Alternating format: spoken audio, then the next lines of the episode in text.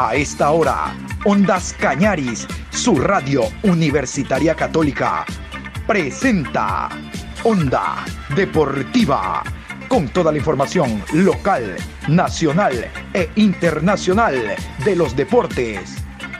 Comenzamos. La Copa América lo confirmó.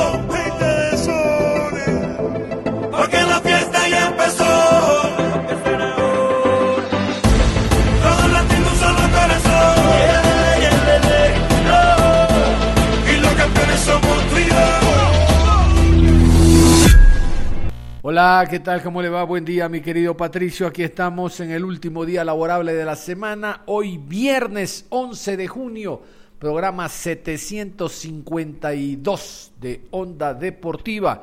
Qué gusto saludarlo. Hoy vamos a tener a Guillermo Almada, les adelanto, Guillermo Almada, el técnico uruguayo, vicecampeón en México, en la Liga Mexicana con el Santos. Vamos a tratar algunos temas inherentes no solo al fútbol mexicano, la posibilidad de que migren otros ecuatorianos, sino el tema selección nacional, Copa América, en fin, Guillermo Almada. Pero antes, antes les voy a repasar lo que ha significado la nómina, la nómina de Copa América Brasil 2021 en cuanto a la selección de Ecuador se refiere. ¿Usted esperaba sorpresas?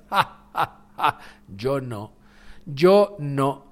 Más allá de la salida de Pedro Pablo Perlaza y el ingreso de José Hurtado, jugador de Independiente del Valle, 19 añitos el hombre, va a agarrar experiencia ahora en Copa América. Vamos con la nómina. Esta es la nómina de Ecuador Copa América Brasil 2021. Alexander Domínguez, Vélez Arfil, Pedro Ortiz, Emelec, Hernán Galíndez, Universidad Católica, Ángel Preciado, Genk de Bélgica, Mario Pineida, Barcelona, Robert Arboleda, Sao Paulo, Félix Torres, Santos Laguna de México, Luis León, Barcelona, Piero Incapié, Talleres de Córdoba, Javier Arriaga, Seattle Sanders, Estados Unidos, Pervis Estupiñán, Villarreal, España, Diego Palacios, Los Ángeles Fútbol Club, Estados Unidos, Jackson Méndez, Orlando City, Estados Unidos, Dixon Arroyo, Emelec, Moisés Caicedo, Brighton, Albion de Inglaterra, Cristian Novoa, Sochi de Rusia, Alan Franco, Atlético Mineiro de Brasil, Gonzalo Plata, Sporting de Lisboa, Ángel Mena, León Fútbol Club de México, Damián Díaz, Barcelona, Ayrton Preciado, Santos Laguna, México, José Carabalí, Universidad Católica, Fidel Martínez, Tijuana, México, Michael Estrada, Toluca, México, Jordi Caicedo, Sofía de Bulgaria, Leonardo Campana, Famalicao, Portugal, Ener Valencia, Fenerbahce, Turquía y José Andrés Hurtado, Independiente del Valle. Y ya eh, pasado mañana, el domingo, juega Ecuador, jornada doble, grupo V. Vamos a continuación con los horarios. Este domingo, pilas, este domingo juega Ecuador Copa América. Escuchen los dos partidos, los horarios y rivales enfrentamientos aquí. Brasil versus Venezuela en el estadio Mané Garrincha en Brasilia, 16 horas. Le sigue Colombia-Ecuador en la ciudad de Cuyabá, 19 horas. Vamos a hacer una revisión, revisemos el calendario de Ecuador, los partidos y los horarios que tienen para que usted se agende. Estos partidos van por televisión abierta, los partidos de Ecuador, agéndese y pueda ver a la tricolor aquí. 20 de junio, Venezuela-Ecuador, 16 horas. 23 de junio, Ecuador versus Perú, 17 horas. 27 de junio, Brasil versus Ecuador, 16 horas. Ahora sí, vamos a continuación con esta nota donde participamos del director técnico uruguayo Guillermo Almada. El hombre es palabra calificada para hablar del fútbol ecuatoriano por los años que estuvo en nuestro país, porque alcanzó un título con el Barcelona, porque conoce a la gran mayoría de jugadores que están en la selección. Les comparto esta nota. La realidad es que hicimos, sobre todo porque teníamos el plantel más joven de la liga por un amplio margen, este, fue medio pensado para la, la opinión deportiva, ¿no? que llegáramos a la final y sobre todo por la problemática que tuvimos de muchísimas lesiones. Este, pero bueno, pienso que fue una lógica consecuencia de lo que demostró el equipo, que jugó muy bien casi todo el torneo y en la fase de liguilla. Y a pesar de las bajas que repito que tuvimos, ¿no? Y bueno, creo que también fue medio injusto que perdimos la final porque jugamos mucho mejor que, que Cruz Azul. Pero bueno, a veces el deporte tiene estas cosas y bueno, valorar mucho lo que hicieron los futbolistas, que hicieron un gran torneo contra presupuestos este, mucho más amplios y más grandes que los nuestros. Este, pero quedamos muy satisfechos, por más que uno obviamente cuando llega ahí quiere ganar la final y lo que quiere es salir campeón. Pero fue muy valorable lo que hicieron los futbolistas. Eh, profe, se habló acá en el fútbol ecuatoriano de que Liga, como ya no está Pablo Repeto, se habría interesado en usted, pero hemos escuchado también de que el cuadro del Santos está a gusto con su trabajo y quisieran renovar. ¿Cómo está esa situación? A ver si nos puede dejarlo claro. No, no, prácticamente nosotros tenemos solucionado todo con Santos, la renovación. Este, hemos estado negociando y conversando desde prácticamente que terminó el, el campeonato y bueno, casi seguro que vamos a tener la continuidad en Santos, quedan algunos detalles muy pequeños que no, no creo que no van a, no va a haber ningún problema. Este, siempre digo, Liga es un equipo muy grande y, es un objetivo, me imagino que para cualquier entrenador. Hemos recibido muchas propuestas de distintos países este, de trabajo, cosa que nos alegra nos pone felices, pero bueno, estamos cumpliendo un proceso, ustedes saben que me gusta respetar esas cosas y bueno, este, prácticamente te repito que tenemos la continuidad con, con Santos confirmada. Perfecto, profe. Le presento a mi compañero don John Lester Hidrogo. ¿Cómo está, John?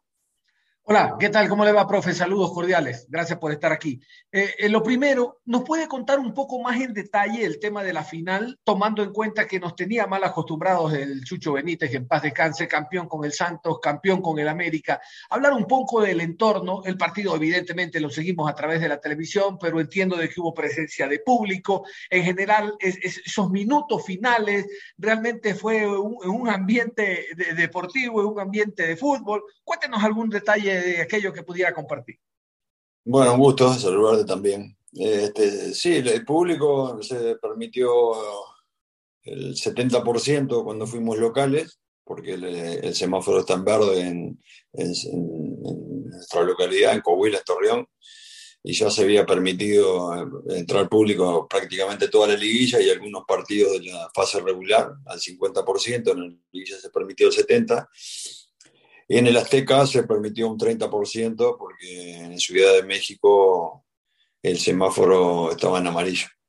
Este, igual es un estadio mítico y, y caben 130 mil personas, había mucha gente, esa es la realidad.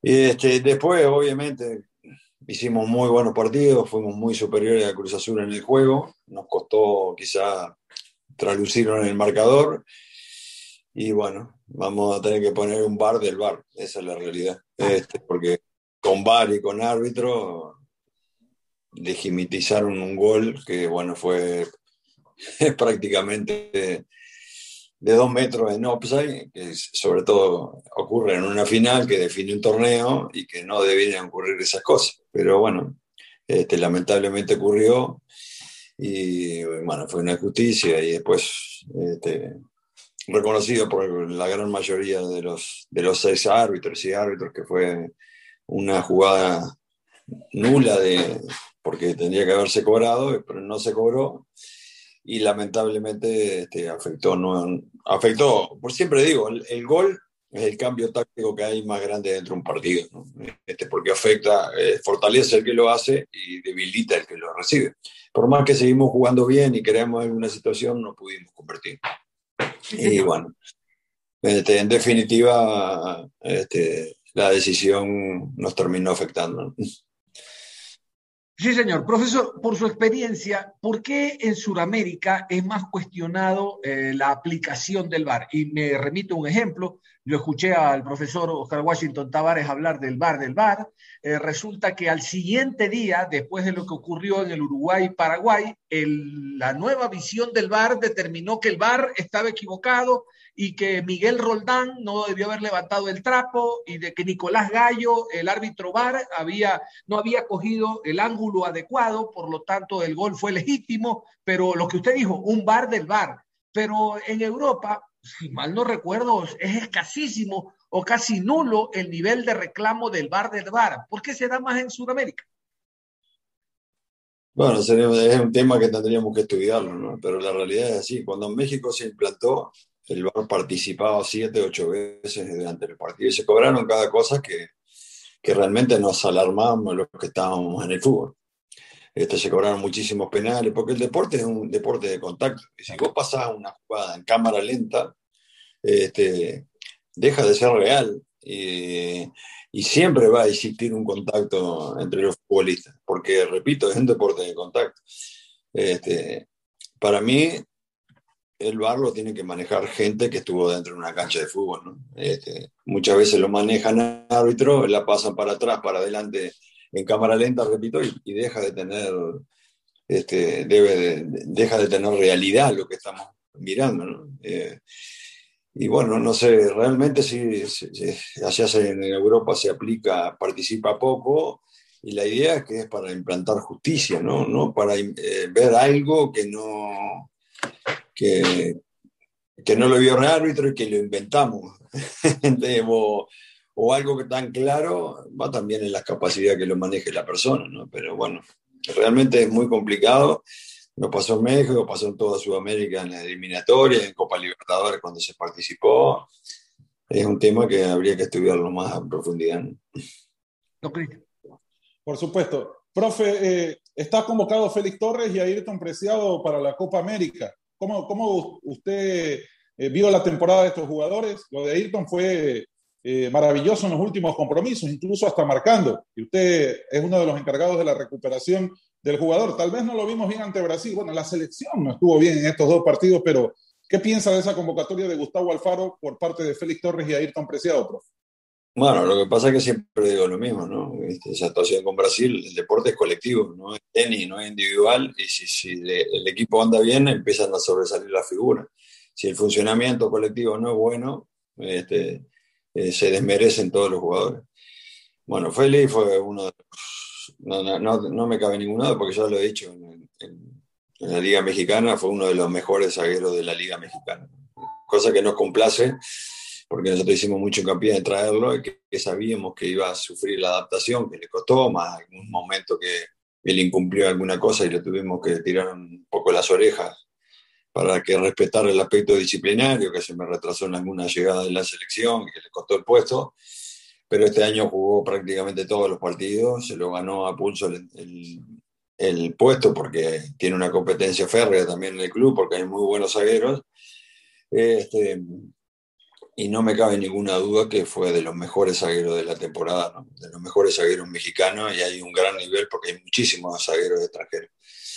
Y después Ayrton, bueno, después de dos años y medio prácticamente de lesiones continuas, este, bueno, le tuvimos paciencia, insistimos mucho para que se quedara, lo pudimos recuperar a pesar de que no pudo hacer la pretemporada completa, le dimos algunos partidos de, continuidad en la sub-20 para que se soltara, y a pesar de que dio ventajas desde el punto de vista físico, porque repito, no, no, no, no, no lo pudimos poner a punto por nuestras necesidades, ¿no? porque se acababa el campeonato, bueno, lo, pusimos en la fase regular en los últimos cuatro o cinco partidos. Él fue de menos a más y terminó siendo una figura preponderante en la liguilla, con actuaciones muy buenas y, goles muy importantes. Quizás bajó un poco en la final por esa continuidad de partido, porque jugábamos cada tres días y él, al no estar bien, le termina pasando factura al futbolista. Pero tuvo una, un gran nivel y fue en una línea muy ascendente, cosa que nos complace mucho porque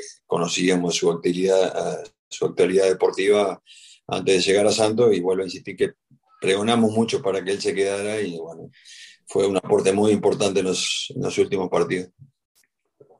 Profe, algo que nosotros destacamos acá es que a usted le gusta mucho el jugador ecuatoriano, confía en las condiciones. De pronto para esta temporada que viene, ¿tiene en mente, en carpeta, algún jugador de, de nuestro fútbol para tratar de integrarlo a su equipo?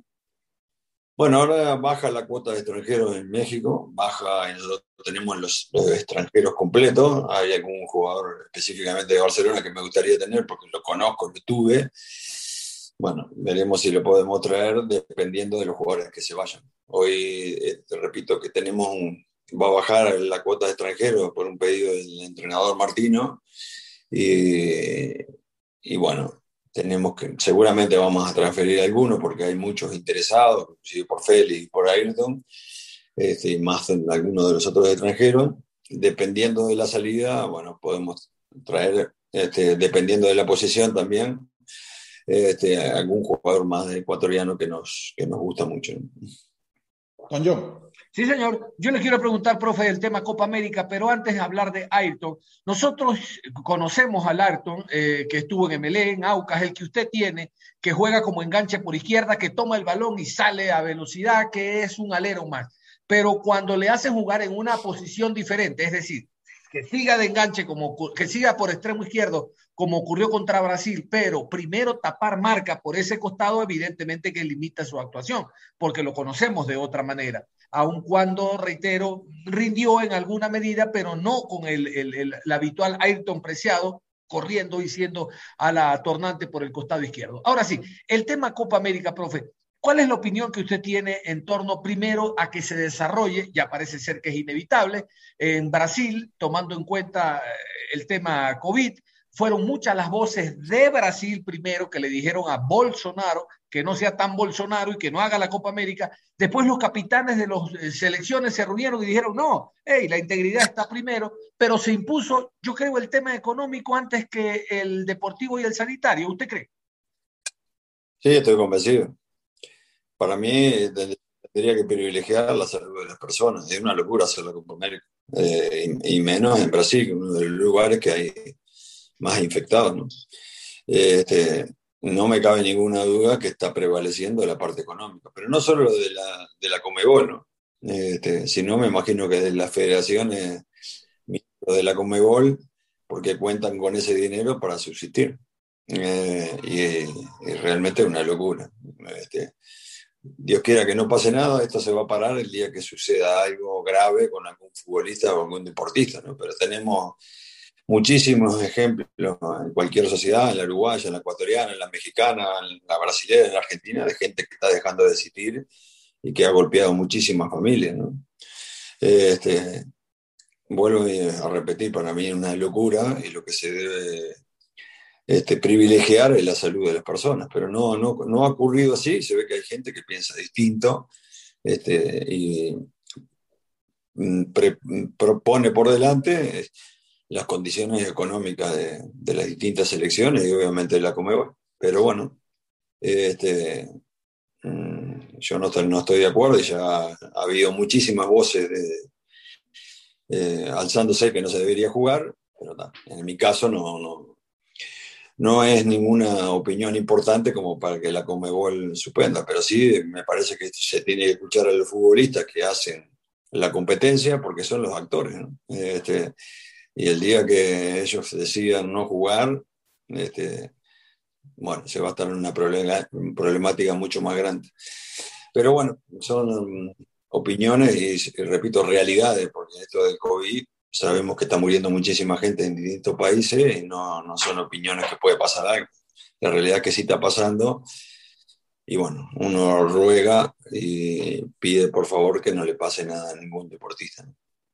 Sí, señor. En el tema futbolístico, profesor, ¿podría ser este un termómetro, digo, la eliminatoria suramericana, que Brasil tenga los números perfectos, 18 de 18, en función de lo que puede ser en Copa América jugando de local, con una selección que más bien se apuntaló con un delantero más, un defensa, pero en general tiene una estructura futbolística impresionante, como que Brasil va encaminado y escalonado para ser el, campeón de la Copa América, ya ocurrió en el 2019, y ahora con lo que nos está demostrando local visitante, local visitante en la eliminatoria, podría ser como que en bandeja le están entregando a Brasil el, el título de Copa América. Bueno, yo, yo siempre digo lo mismo, ¿no? Los brasileños son los, los jugadores mejor dotados y más ricos técnicamente del mundo. Tendrían que tener la selección más fuerte por el fútbol. Hay muchas este, estrategias que, que, bueno, a veces el de más débil puede ganar, pero si jugamos 10 partidos, cualquier selección de América, 10 partidos con Brasil, 8 o 9 va a ganar Brasil. Por la calidad de los futbolistas que tienen, ¿no? indudablemente. Y, podemos llevarlo también a, a, los clubes, en su mayoría por el poderío económico. Tienen todo para ganar la Copa América, pero es fútbol. este, hay distintas selecciones que también tienen su poderío, Argentina, Uruguay si se despiertan, Ecuador tiene una materia prima muy rica en sus futbolistas, este, que bueno, se pueden conjuntar, van a tener tiempo para trabajar, corregir errores, agregar automatizaciones a los movimientos, tanto ofensivos como defensivos, y bueno, en este Ecuador está en condiciones de poder dar, dar la sorpresa. Por más que, repito, para mí el gran favorito es Brasil por las condiciones técnicas de sus futbolistas y donde compiten permanentemente, que son los equipos de élite del mundo y, y, son figuras. ¿no? Así que veremos a ver cómo se desarrolla, pero tiene todo Brasil para llevarse la Copa América. Perfecto, profesor. De mi parte le voy a hacer la última inquietud. Eh, escuché los partidos de eliminatorias de Uruguay-Paraguay y de Venezuela-Uruguay en, en, radios internacionales, hablando de Carve y Sport 890.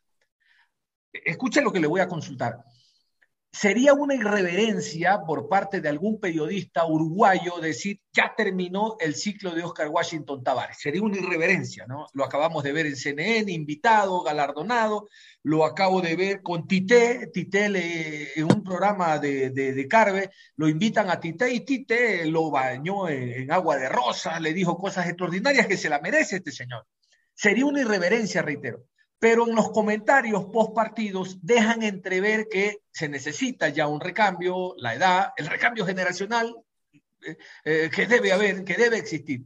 Y hablaban de Almada, que en un futuro no muy lejano, textual, decían, ah, eh, o sea que Almada está haciendo tal cosa en, hizo con el Barcelona, lo está haciendo en el Santos, y ¿A usted eh, le han llegado esos comentarios? ¿Hay la posibilidad el día de mañana que entro del recambio, ojalá sea después de algún tiempo, porque realmente Tavares es un hombre que se ha ganado eh, eh, el, afecto de muchas personas, de, tener como premisa la selección uruguaya, profesor?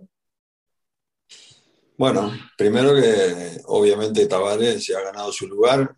Nos podrá gustar o no el estilo que él emplea, ¿no? Este, de hecho, a mí me gusta otro estilo pero bueno, eh, ha hecho muchísimas cosas positivas, el sentido de pertenencia, la organización, el respeto, mm, que los jugadores vengan y se quieran matar por la selección permanentemente, bueno, todas cosas que él ha logrado, eh, repito, más allá del estilo. Después, obviamente, está dentro de las prioridades para cualquier entrenador dirigir la selección de, de mi país, ¿no? Eh, de hecho, tengo una cláusula que puedo salir, no es no solo Uruguay, sino a otra selección. Este, y nos han llamado en algún momento que Tavares se podía ir, este, eh, no, no con estas autoridades, sino con otras anteriores. Y bueno, eh, vuelvo a insistir, uno tiene programado en un futuro poder participar de la selección en la medida que haya interés. Este, es mi patria, es la camiseta de, de, nuestra selección y a cualquiera lo tiene como objetivo. Pero bueno, bueno, insistir, hoy estamos para apoyar el proceso de selección, hemos tenido mucha comunicación con, con Tavares y con su cuerpo técnico, porque tenemos a Borriarán, por ejemplo, que participa en la selección uruguaya, este, que hoy está citado en la Copa América y otro día participó en la eliminatoria. Y bueno, todos esperamos que pueda mejorar, sobre todo el, el, andamiaje futbolístico, porque fue muy malo el de Venezuela y el de Paraguay. Pero bueno, eso nos indica debemos apoyar y tratar de. Tavares lo manifestó públicamente que no le gustó las actuaciones este, y esperemos que mejore, sobre todo futbolísticamente, para que nos pueda dar otros resultados. Pero sí, obviamente este, está dentro de nuestros objetivos en un futuro cuando obviamente Tavares deje la selección. Bueno, eh, la última de mi parte, profe. ¿Extraña volver al Ecuador? ¿Quisiera algún día regresar al Barcelona? ¿Y cómo lo ve? Está clasificado a los octavos de final de Copa Libertadores ante el conjunto de Vélez Sarfield y peleando la etapa también, obligado a ganar el, el clásico del astillero que estaba suspendido. Eh, su, quiero su opinión sobre aquello, profe, si extraña volver al fútbol ecuatoriano. Y cómo no voy a extrañar. Pasé eh, cuatro años este, de los más grandes de mi vida estando en Barcelona. Y, imposible no extrañar esa afición, todo el entorno de la familia de Barcelona. Eh, por más que estoy muy cómodo y, y donde estoy, nos han protegido, nos han, nos han respaldado. pero indudablemente Barcelona se va a extrañar siempre, ¿no? Y a, mí, este, en, algún, en algún momento voy a volver a Ecuador, ¿no? Tuvimos, eh, bueno, hemos tenido ofrecimientos de distintos clubes eh, de la selección, en algún momento, por alguna circunstancia, está dentro de nuestra planificación volver, indudablemente. Este, eh, porque pasamos muy bien y porque es un medio al que queremos mucho y que nos hizo crecer como entrenador. Entonces tenemos una gratitud muy grande, no solo con Barcelona, sino con toda la sociedad ecuatoriana. Y después sí, lo, obviamente lo he seguido, ¿no? Lo he seguido el club, este, miro la realidad en el campeonato local, tengo, veo los partidos en directo cuando puedo, cuando no se superponen con los nuestros, y he visto casi toda la Copa Libertadores. Este, uno hace fuerza a la distancia este, por, por, la gente amiga que hay en el club, por la hinchada y por los futbolistas que yo tuve, este, y porque uno desea de corazón que les vaya bien. Están haciendo una muy buena Copa Libertadores, ahora hay que eliminarse con Vélez, que es un rival difícil, pero Barcelona ha tenido muy buenas actuaciones este, en Copa y también queda el clásico del astillero, que ahí va a definir un poco la etapa también. Y bueno, Barcelona tiene un gran plantel, porque no solo los que están jugando, sino tiene un plantel numeroso con los que están afuera. Y no sé, las, las veces que, se haya, que, que, Busto ha hecho un recambio, no se ha resentido el, el, andamiaje. Así que tiene, creo que tiene muchas posibilidades de pasar con Vélez y también de llevarse la etapa. ¿no? Eh, así que nosotros vamos a estar haciendo fuerza a la distancia para que todo salga de maravilla. Esta es la última, profe. ¿Le complace el nivel de Byron Castillo? Acá, por el tema legal, ayer ya quedó la última instancia. Bueno, no puede estar para esta Copa América, pero ¿le complace lo que uh, muestra Byron Castillo y, y, Mario Pineda, que era uno de los jugadores que casi siempre usted lo alineaba? Eso podrían ser buenos laterales para nuestra selección. Sí, indudablemente. Byron también fue un jugador que nosotros trajimos, este, que lo respaldamos y tuvo un gran nivel con nosotros también, este, dándole mucha continuidad. Y no me cabe ninguna duda, tanto Byron como Mario son de los, para mí son los mejores laterales que hay en el país, de ahí a Velasco, estaba Velasco está lesionado, este, y son jugadores que, por ejemplo, me gustaría tener en mi club. a veces no se puede tener a todos, los, a todos los jugadores que uno desea, por distintas circunstancias, pero sí, indudablemente, a veces uno a la distancia, porque no está empapado en el tema de la formación del plantel. Este, bueno, lo extraña como Bayron no está citado o con Mario que no esté jugando. Este, pero bueno, eh, Alfaro sabrá cómo es el manejo de la cosa está más en la cocina. Y si no lo pone, me imagino que debe ser porque hay otro jugador que tiene mejor funcionamiento colectivo o está pasando un mejor nivel. Pero tanto Mario como Byron hicieron, están haciendo una gran Copa Libertadores y un gran campeonato local. Nada más, cerramos la información deportiva a esta hora de la mañana. Los invitamos en la tarde a continuar nosotros en la programación Onda Deportiva hablando del tema selección nacional. Hoy estamos en modo Copa América. Vamos a tener también invitados para analizar la nómina de Copa América. Hasta tanto usted continúe en sintonía de Ondas Cañaris.